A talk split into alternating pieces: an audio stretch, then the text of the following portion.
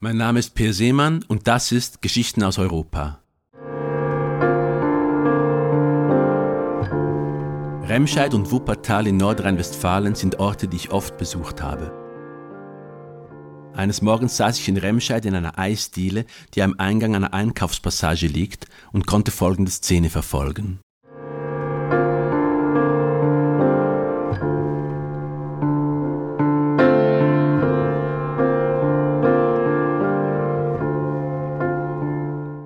Venezia. Remscheid in Nordrhein-Westfalen an einem Samstagnachmittag.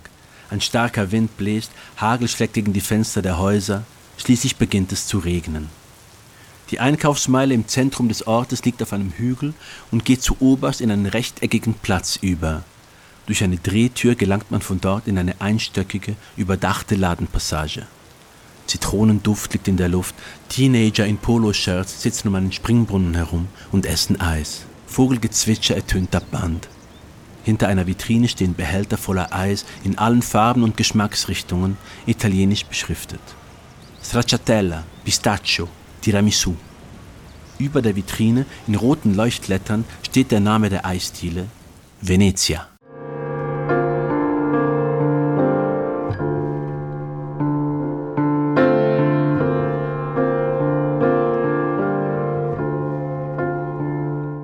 Ein Mann kommt durch den Eingang der Passage und steuert auf die Eisdiele zu. Ciao ragazzi, ruft er. Die Kellner hantieren weiter an der Kaffeemaschine, mustern den Mann kurz. Er geht beschwingt auf sie zu, zieht einige Münzen aus der Jackentasche. Espresso macchiato con una goccia di latte freddo, sagt er, hebt den rechten Arm und knallt das Kleingeld auf das Eisengeländer. Die Münzen fallen zu Boden und rollen über den Linoleumboden der Eisdiele. Dorftrottel, meint einer der Kellner. Woher kommst du? Der Mann schaut entsetzt auf die Münzen, die nun auf dem türkischfarbenen Linoleum zur Ruhe gekommen sind. Aus Bari, meint er dann. Die Kellner schauen sich an. Es gibt hier keine Theke, meint der Kellner zum Neuankömmling. Das funktioniert hier so, dass man sich an einen der Tische setzt und wir kommen vorbei und nehmen die Bestellung auf. Bist du neu hier? Der aus Bari nickt. Gestern angekommen, meint er. Er blickt sich um. Die in Poloshirts flanierenden, eisessenden Jugendlichen, das Plätschern der Springbrunnen und der Zitronenduft scheinen ihn mit der Tatsache zu versöhnen, dass zwei Münzen, die nun auf dem grünen Linoleumboden liegen, ihn gerade daran erinnert haben, in der Fremde angekommen zu sein.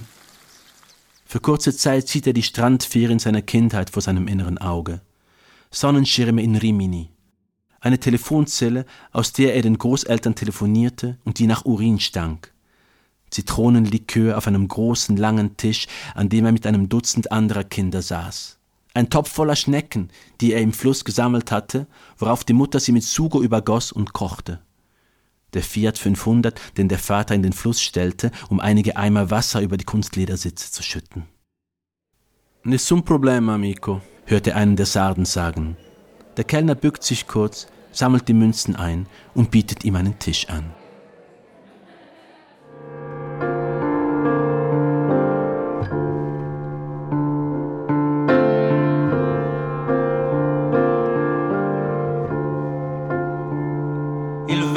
Addosso, si corre in città e dentro il centro la gente gironzola in maglietta corta, squazza la fontanella, la pioggia tedesca batte contro la finestra, entra un baresano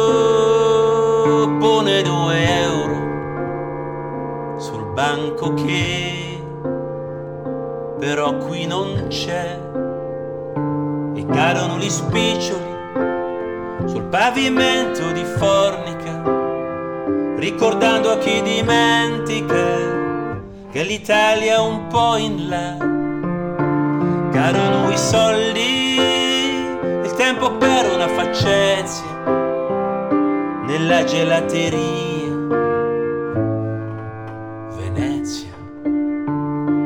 gesto gli pare normale, solleva il braccio che poi cade. Aspetta che lo spicciolo si schianti sul legno, ma questo cos'è? Ringhiera di ferro, il cameriere sfotte, conta di notto.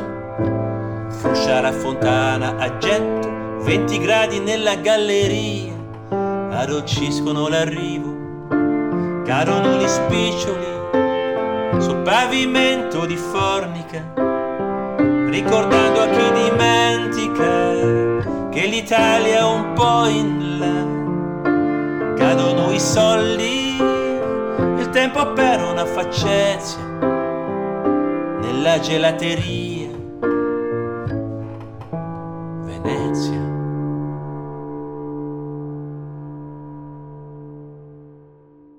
Geschichten aus Europa. Das war Geschichten aus Europa, der Podcast jeden Montag mit einer neuen Geschichte. Folgt dem Podcast auf Spotify oder Per Seemann auf YouTube und wir hören uns nächste Woche.